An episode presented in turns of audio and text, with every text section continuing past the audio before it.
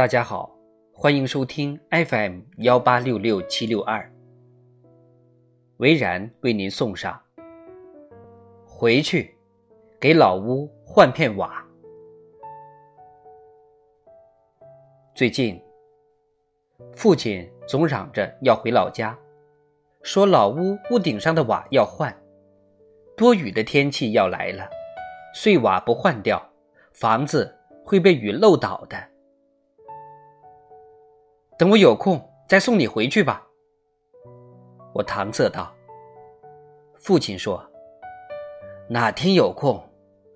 屋倒是不等人的。”我有些不高兴了。倒了就倒了，我再帮你建一个小洋楼。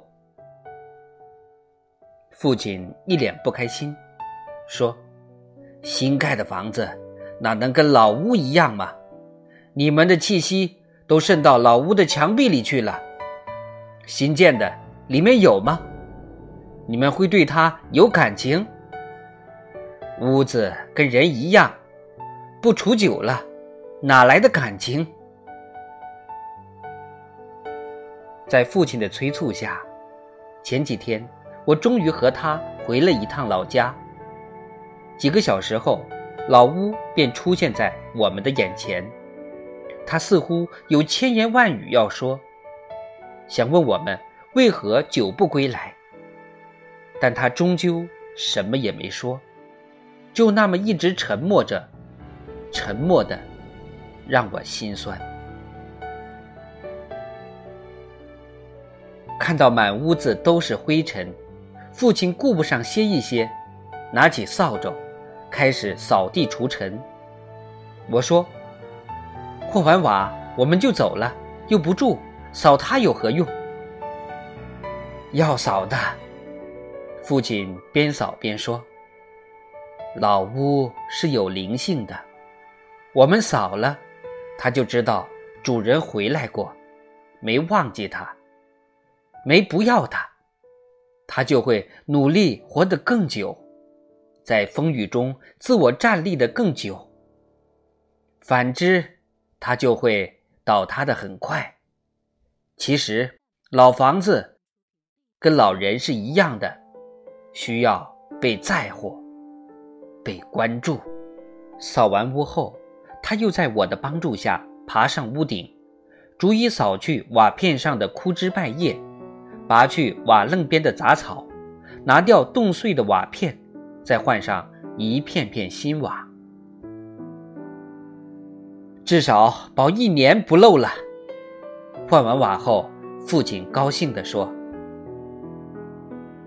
下来后，他又朝锅里点了一把火，将锅用热水洗了一遍，烟囱里又冒起了久违的炊烟。接着，他又找来水泥和瓦刀，将老屋裂开的墙砖重新勾缝填好。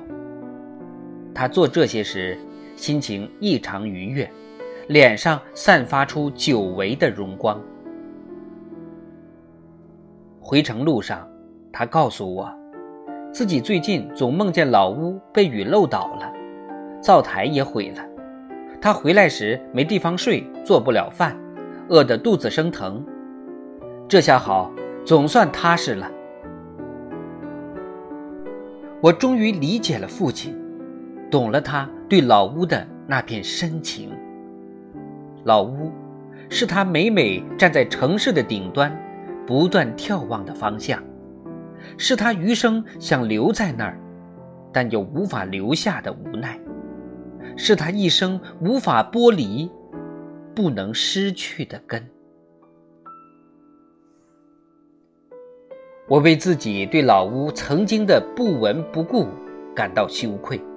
为自己触摸到了父亲内心最柔软的地方而醒悟。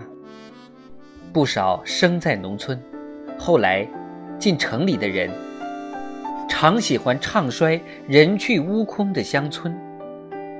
我想，与其唱衰，不如去做些保护或者振兴他的实事，比如，常回去看看老屋。像我父亲那般，帮他梳洗一番。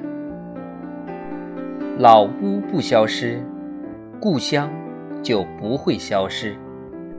游子就能随时满怀期待的归去。